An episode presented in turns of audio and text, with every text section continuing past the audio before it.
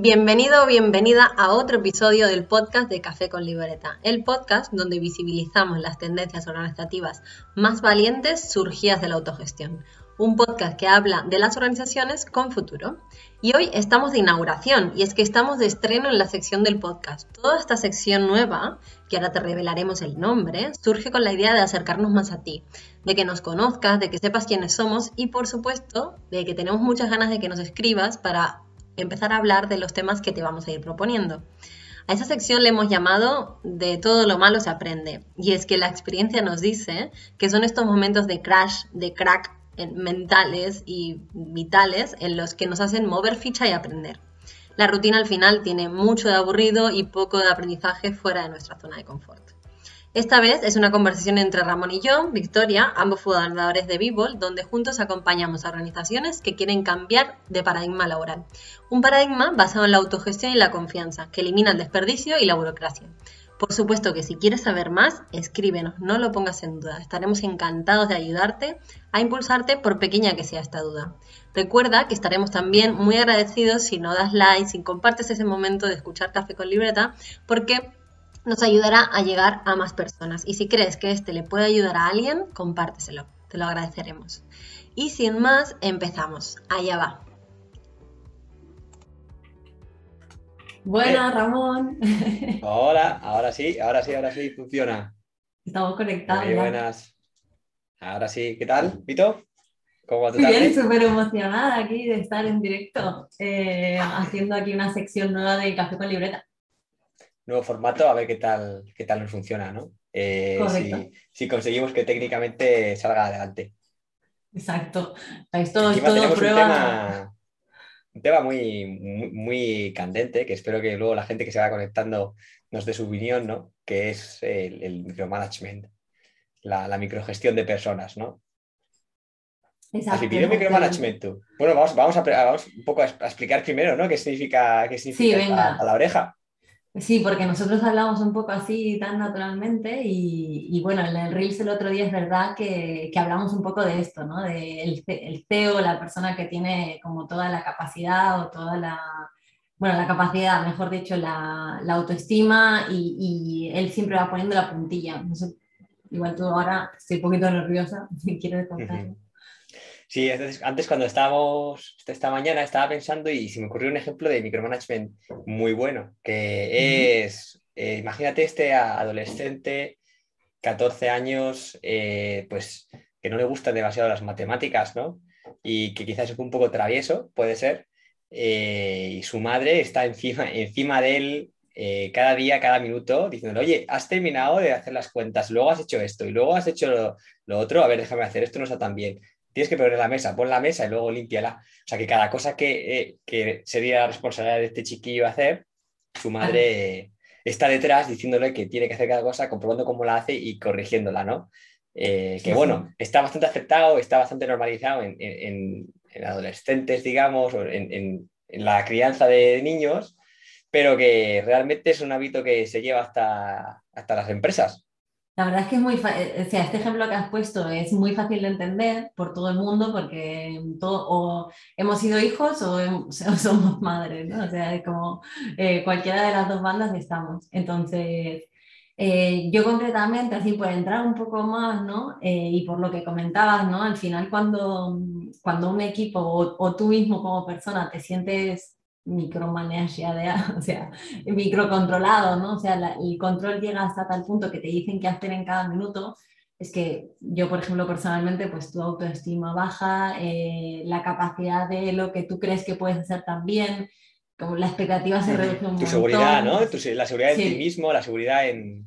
Que al final esto es al fin y al cabo son los pilares de la, de la empresa, ¿no? Una empresa se basa en, el talento que tiene y si tú estás haciendo algo que lo que hace es que ese talento crea que es menos y al final sea menos de lo que puede ser, lo que estás haciendo es, hacer que tu empresa sea un peor.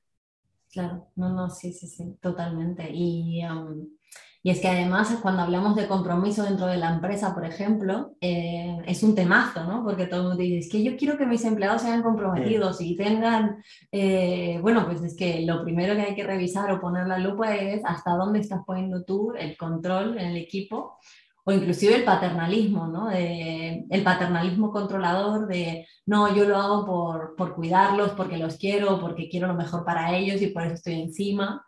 Entonces, como que justifica un poco, ¿no? Yo, por ejemplo, eh, eh, sí que he vivido esto, eh, tanto conmigo como con compañeros managers, en donde tú entrabas, veías un equipo que funcionaba súper bien o que eran súper reactivos, se implicaban en todo, pero había una presión dentro del equipo, como por, mira papi lo que estoy haciendo y dame una palmadita.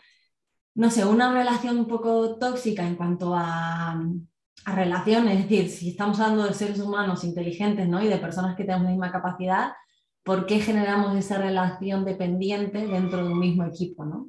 Y, y, aunque nos dé resultados en el corto plazo, está claro que en el largo plazo la gente acaba pues con burnout, quemada o sin ganas de continuar, ¿no? Con muy poca motivación. Sí, con ganas también de, con pocas ganas de arriesgarse, ¿no?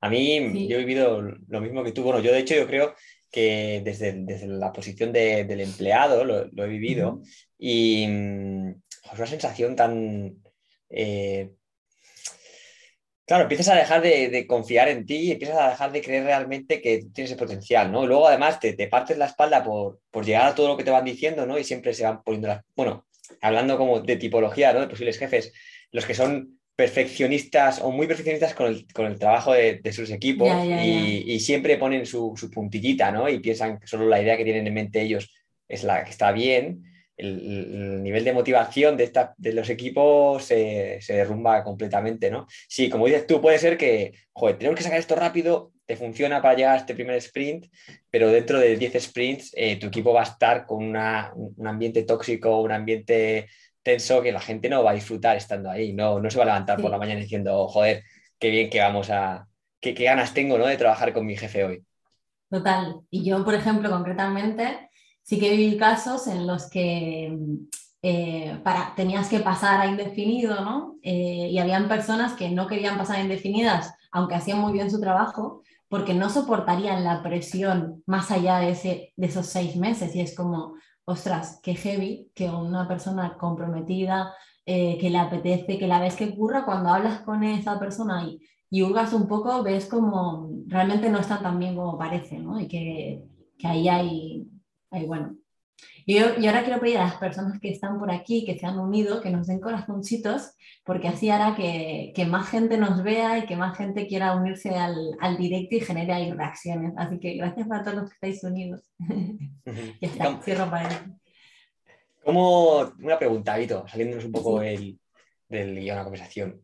Eh, las personas, o sea, yo por ejemplo, yo soy un jefe que, que estoy al final haciendo un micromanagement a mi equipo porque pues yo al final creo que eso es una cadena ¿no? de presión y entonces de responsabilidad, como al final tenemos organizaciones construidas de forma piramidal donde la, donde la responsabilidad siempre va cayendo en cascada, este jefe tiene la responsabilidad de que al final está jugando el cuello y claro, pues eh, aunque intenta delegar en el equipo, dejar responsabilidad, él, va a ser la cabeza visible, así que no puede dejar ningún cabo suelto, ¿no? Em, ¿Tú crees que este tipo de, persona en el momento se da cuenta de que quizá lo que está haciendo no será, será perjudicial para el desempeño del equipo?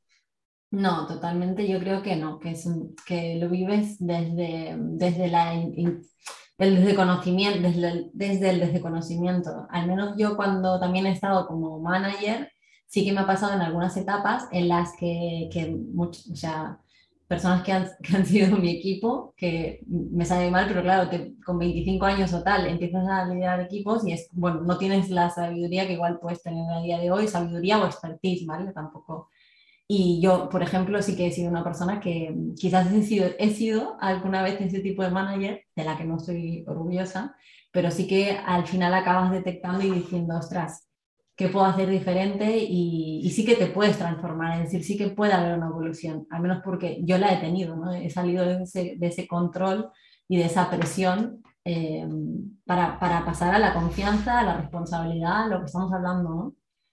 Importante es la confianza. Es que al final se basa mucho en... Yo, yo creo que hay, hay casos quizás en los cuales haya que hacer una, no sé, un cambio un poco más trascendental en, el equipo en sí mismo, porque es que hay, quizá yo creo, muchos líderes o jefes que actúan así porque no confían en su equipo, ¿no? Porque dicen, no, es que tengo, te tengo que comprobar porque es que estos tíos, cada vez que me, entregan, o sea, no me, revisan nada que me entregan. Y tengo, o sea, cada vez que me envían mal, me envían mal algo la presentación siempre, o me envían mal, eh, o el email siempre mete alguna rata, es que tengo que ponerme porque si no la va a liar. ¿Qué hacemos? Claro. Bueno, pues es que, claro, yo creo que ahí hay mucha parte de expectativa, ¿no? Y de, primero, creer que todos los que trabajan contigo son como tú. Es decir, cada uno tiene su zona de genio, su zona de, mejora. Y, bueno, es que no, eh, es, es como, como, dos partes, ¿no? Por una parte, aceptar que todo el mundo es diferente y por otra parte, eh, dejar muy claro los requisitos, ¿no? O sea, lo, que tú necesitas de, ese final para que haya como satisfacción cuando se acabe ese trabajo, ¿no? No sé cómo, cómo lo harías tú. Claro, sí, es que yo me pongo en la piel de, este líder, ¿no? Que claro, al final se encuentra que dice, yo quiero delegar, quiero que cojan responsabilidad, quiero que cojan iniciativa. Ya. Pero el punto de partida en el que estamos está muy lejos de eso, ¿no? Y si suelto ahora de repente, nos estrapallamos, ¿no? Eh, no sé, yo, yo, yo soy eh, más participante, yo soy quizá, mi visión sería el ir pasito a pasito, entonces ir soltando, ¿no? Empezar a sustituir, por ejemplo, las afirmaciones por preguntas, empezar a, ir mm, cada vez soltando Morderte la lengua. Pero morderte la lengua es muy importante. Creo que, mira, justo me acuerdo de una conversación eh, que tuvimos en Café con Libreta con, Rodrigo Marroquí, ¿no? Que decía que, mm, una de las cosas que tuve que darme cuenta para conseguir soltar y, avanzar a tu gestión es que no hay una sola forma buena de hacer las cosas. Que yo puede ser que tengo una idea y tengo muy claro que esto va a funcionar, pero eso no quiere decir que lo que está desarrollando el equipo no vaya a funcionar, ¿no? Y que hay cientos de miles de formas de resolver un, problema, un acertijo. Entonces, eh, es un, pensamiento que es clave para, para aprender a morderse la lengua. Es clave, sí, saber que mm, es como también un ejercicio de soltar el ego, ¿no? De, soltar de, verdad el creer que, mm, que porque a ti, a ti, te han dado un mando o un título no significa que seas más inteligente que nadie, eh, ni que tengas más capacidades que el resto, simplemente es, mm, bueno, pues estamos educados en una manera de negocios que es antigua, por la verdad, o bueno, o no sé cómo decirlo, ambigua, anticuada, un poco así, oldie, y, quizás hay que empezar a evolucionar hacia, esa, a ese, hacia ese líder que confía, que cree que la inteligencia es colectiva, que no tiene el poder eh, o la inteligencia superior. Y es un paso de soltar ego muy heavy. Ah, es un tipo diferente de, líder, de jefe, ¿no? Al final, más que el tradicional, es un, jefe más que podría ser como coach o mentor de los equipos, ¿no? O de, de las personas. Es que al final hemos construido una, paradoja muy interesante, ¿no? Que en todo el mundo, toda la, realidad que nos rodea, el ser humano, igual que la mayoría de otras especies, son, es una especie autogestionada. O sea, tú vas a, vas a hacer la compra y te vas moviendo por allí sin tener que tener. Si te, alguien te esté diciendo, coge esto, coge esto, coge esto, y tampoco sin tener que alguien te, dije, te vaya diciendo, gira hacia la derecha, gira hacia la derecha, para que te chocas. Eh, o incluso en, nuestras casas, ¿no? Para decir que compramos o eh, nos, somos capaces de tomar decisiones en el día a día. Y en nuestros centros laborales hemos construido eh, justo lo contrario, ¿no? Necesitamos que, otras personas vayan diciendo lo que hay que hacer y, y siempre necesitamos estar acompañaditos de la mano por estos jefes paternalistas, por ejemplo, Sí, y muchas veces, sí, no, totalmente. Y muchas veces, em, porque es una posición muy cómoda, ¿no? Como trabajamos mucho en la meritocracia también, el hecho, ¿quién asciende? Pues aquel que hace más o que se le reconoce más o que, bueno, lo que sea, ¿no? Em, creemos que ah, igual hay personas que dicen, es que yo no quiero, no quiero ascender o bueno, o si quiero ascender, pero realmente voy como pollo sin cabeza, no, no, no me doy espacios también a, la reflexión, ¿no? que, que, como manager o como líder es muy importante como CEO, ¿no? de, de tener ese momento de decir, hey, ¿dónde estoy? ¿Qué necesito? Em, porque requiere estrategia también, es decir, requiere de, de inteligencia también el, el, saber que, que lideras un equipo pero lo colideras con ellos, no eres tú el que lidera solo, ¿no? sino que todos son líderes naturales.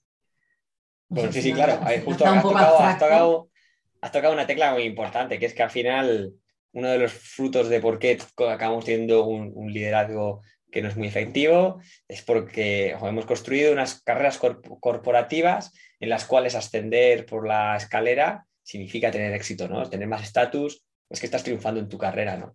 Y es como la metáfora que siempre hablamos, ¿no? Tú tienes un taller de soldadores, hay un tío que es muy buen soldador, muy, muy bueno. Y es muy buen soldador porque le flipa a soldar. Pero a esta persona no, la verdad es que el tema de gestionar personas nunca la ha motivado demasiado. Claro, cuando le presentan, oye, te queremos ofrecer el ascenso porque estás soldando muy, muy bien y, con esto va a subir de este estatus, ¿no? Vas a subir de salario, y bueno, lo malo es que tienes que rechazar a tu pasión, lo que te ha hecho feliz, que es ser soldador, ¿no? Al final, esta persona acabará decidiendo ascender y no creo que, instantáneamente acabe siendo un buen líder, ¿no? A menos que le empiece a apasionar. Pero forzamos a las personas a tomar decisiones que realmente no están alineadas con, con su naturaleza. Mm, sí, sí, hablamos de Em, hablamos mucho de humanizar, ¿no? Cuando, de humanizar los equipos y humanizar las, las empresas o los pequeños negocios que tengamos desde el punto de vista em, de, de, por qué tiene que haber también una cabecilla, un cabecilla, ¿no? Yo, yo creo que alguien, o sea, que tiene que haber una visión conjunta y que tiene que haber un propósito, unos valores, pero las iniciativas las puede liderar cualquiera. Nadie, nadie sabe más que nadie, ¿no? Justo hace un, mes o así hablaba con, con, una persona que está en esta situación también de, de ascender, eh, por, porque es muy buena y muy buena profesional en lo suyo, eh, de asumir responsabilidades y me decía, ostras, es que no sé cómo afrontar. Eh, la pregunta era, tienes que poner tu estilo en el liderazgo, ¿no? Yo le cuestionaba el, el por qué tenía que ella dejar huella y no era el equipo, ¿no? El que tenía que dejar huella realmente. Eh, y ahí hacíamos la reflexión de si, si, y, si, y si todo esto que es tu nueva responsabilidad lo colidera junto con el equipo, ¿qué pasaría? ¿no? O sea, vale que tu manager tiene ideas un poco modernas o visionarias, pero no están llevando a la práctica. Si tú eres la que motiva ese cambio, ¿no? podemos ser también impulsores del cambio desde el pequeño radio, sin creer que esto tiene que ser toda la empresa tiene que creer en la autogestión para que eso se produzca. Yo en mi radio con mi equipo de ocho personas o de cinco o de seis también puedo generar un cambio diferente. Nadie le va a decir nada. O sea, seguro que obtiene muchísimos mejores resultados, mucho más compromiso si tira por ese lado. O sea, yo estoy con muchas ganas de seguirla y escucharla a lo largo del 2022, a ver cómo ha ido, eh, porque desde luego tiene muchas ganas. Y eso es el primer paso. empezar en pequeño, empezar en pequeño. Sí, empezar en pequeño. Posible, ¿no? Con la horizontalidad. Pero bueno, antes decías, para aclarar, yo creo que decías que mm, eso, que, que todo el mundo eh, tiene que, puede liberar o que nadie tiene que liderar. Claro, yo, que al final la idea es que el liderazgo es algo dinámico, que se va moviendo, ¿no? En función de disponibilidad, en función de la experiencia, en función de eh, la expertise, en función de momentos vitales, de situación emocional, ¿no? Entonces, cuando lo hacemos fijo y lo fijamos a una estructura rígida, como puede ser una jerarquía empresarial, eh, estamos dando un pasito más a nuestra empresa para que sea algo arcaico que no consiga moverse al ritmo al que nos movemos las personas y el contexto. Claro, limitándola, sí, totalmente. Totalmente. ¿Y tú has vivido alguna situación así de control, mando que quieras compartir o que te apetezca así? Eh, sí, sí, yo, yo he, vivido, he vivido algunas, he vivido algunas. De hecho, eh, una de las razones por las cuales eh, me metí en donde me metí y estamos donde estamos fue el contraste de pasar de, un tipo de liderazgo a otro, ¿no? Y ver cómo, joder, cuando me han dado, cuando me han dado autonomía, me han dado cancha, me han dado confianza, me han hecho sentirme parte de, un grupo, mi, mi talento, mi capacidad, vamos, se disparó, ¿no? Entonces, como que hubiese pasado eh, de, un año para otro, eh, he vivido tres vidas, ¿sabes? Y de repente tengo muchísima experiencia, tengo, estoy haciendo cosas que nunca hubiese imaginado, ¿no? Simplemente con dar confianza, dar autonomía, ¿no? Esto no significa soltar a la gente, y que se, y que se estrelle, sino que es acompañar, ¿no? Es como, mira, tú vas solo, vete creciendo al ritmo que quieras crecer y lo alto que quieras volar. Y yo voy a estar aquí tanto para ayudarte si te caes como para impulsarte hacia arriba, ¿no? Y, mm. y, las personas que yo creo que no tenemos techo, ¿no? Una vez que tienes un equipo y empiezas a quitarse el techo, que lo ponemos nosotros el techo con este micromanagement, y las expectativas lo ponemos nosotros. Si se lo quitas, joder, puedes tener unos equipos que, que, que son brutales. Además, que, que, las personas que están en los equipos, joder, da gusto estar ahí. Es un, es un ambiente que, que también he tenido la suerte de poder vivir equipos así, eh, que dices, joder, es que es, no, voy, a decir mi familia, pero es como unidad pura. Claro, y, un equipo que hemos vivido juntos, que creo que destacaba por, por, todos estos valores que defendemos, que hablamos y que nos enseñó un montón, eh, pues bueno, pues Arturo y Fernando, ¿no? De Adaptango, que, que, desde aquí mi abrazo y, saludo, porque la verdad es que se aprende mucho de, de personas como ellos, ¿no? De, de, de, esto. Y mientras vamos hablando nosotros, todas estas personas que están conectadas, Matt, Carlos, Vale, Jauma, eh, Marian, Zuli, si quieren ir comentando algo que hayan vivido, alguna situación, la vamos comentando ahora también eh, y os vamos escuchando. O si se quieren unir a la llamada, pues solicitar uniros y nos contáis. Normalmente, normalmente eh, dijimos que estaríamos hasta, hasta el 20, estaremos un par de minutillos más y si ah. no, pues lo dejaremos ahora. Claro. Y, bueno, yo más o menos así de lo que hemos hablado ahora, me llevo dos mensajes, el de morderse la lengua como líder para, para aprender o para ese primer pasito que dijimos. Luego el de cambiar las afirmaciones por preguntas, que has dicho tú, que me parece muy potente. Y el, el liderazgo es flexible, no es líquido, o es, el liderazgo es líquido, ¿no? Como, eh, dinámico, sí, sí, sí, que va, cambiando, como un sombrero. se va adaptando a, a las personas. Yo me quedo con esos tres. ¿Tú con qué te quedas? Pues, pues iba a decir, la verdad es que esas son, las ideas que más han resonado conmigo. También diría quizá que em, para complementar lo que hemos salido, eso, lo de empezar en pequeño, lo de, lo de soltar, lo de hacer, al final es hacer experimentos controlados. Eh, por supuesto, no vas a darle a alguien el día de la mañana una decisión que puede eh, tener unas consecuencias muy gordas, pero pequeñitas decisiones como incluso cómo trabaja un equipo, les va acercando hacia esa responsabilidad. Si realmente tú eres un líder o un jefe y, estás teniendo este problema de que las personas de tu equipo no, asumen responsabilidad, no asumen iniciativa, prueba con eso. Prueba a empezar a soltar cositas muy pequeñas que para ti son insignificantes, pero que para ellos va a marcar la diferencia. Totalmente. Qué buena, Ramón. Me gusta este resumen. Y, bueno, y por cierto, hemos empezado el directo súper rápidos y emocionados y nerviosos, pero no, hemos, no nos hemos presentado, ni dicho quiénes somos, ni, y bueno, si quieres contar eh, un poquito, ¿o quieres que cuente yo? Vale, sí, pues eh, bueno, nosotros somos Vivol, eh, nos dedicamos a ayudar a empresas a que a mejoren sus resultados y su, y su, y su rentabilidad impactando en ella a través de tres palancas, procesos, tecnología y personas, creando formas más humanas de trabajar. Al final, las empresas tienen un montón de talento, un montón de potencial, pero solo utilizan una pequeña parte. Es como eso que dicen del cerebro, que solo utilizamos un 20%. Pues nosotros ayudamos a que la empresa utilice el 100% de su cerebro. ¡Wow! Qué potente, qué potente esa frase. Y además el, lunes que viene damos en la Cámara de Comercio un webinar sobre autogestión, es la segunda parte en la Cámara de Mallorca, que os podéis apuntar gratuitamente, es online. Así que cualquiera que le apetezca y le guste este tema, yo lo invito a que se venga al, al webinar. Podemos dejar los, sí, podemos dejar el link si quieres contar. Eh, sí, bueno, será la segunda parte, son dos horitas de nueve y media a once y media el lunes y, creo que está bastante bien, creo que está bastante bien. Será súper divertido, no tengo dudas. Así que, mm, bueno, no sé, a mira, también está por aquí Michelaine. Si no sé si nadie tiene alguna pregunta o algo que aportar.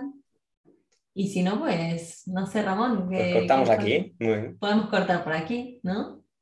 Sí, perfecto. Pues no ha estado nada mal esto de todo lo malo se aprende. Y como veis, hemos aprendido mucho por este camino, así que seguiremos pensando temas. Si tenéis más temas para de todo lo malo se aprende, también nos podéis mandar un mensajito y, y bueno, proponemos otro- otra sección de todo lo malo es aprender. Eso es. Chao, chao. Muchas gracias. Adiós. Adiós. chao. Adiós.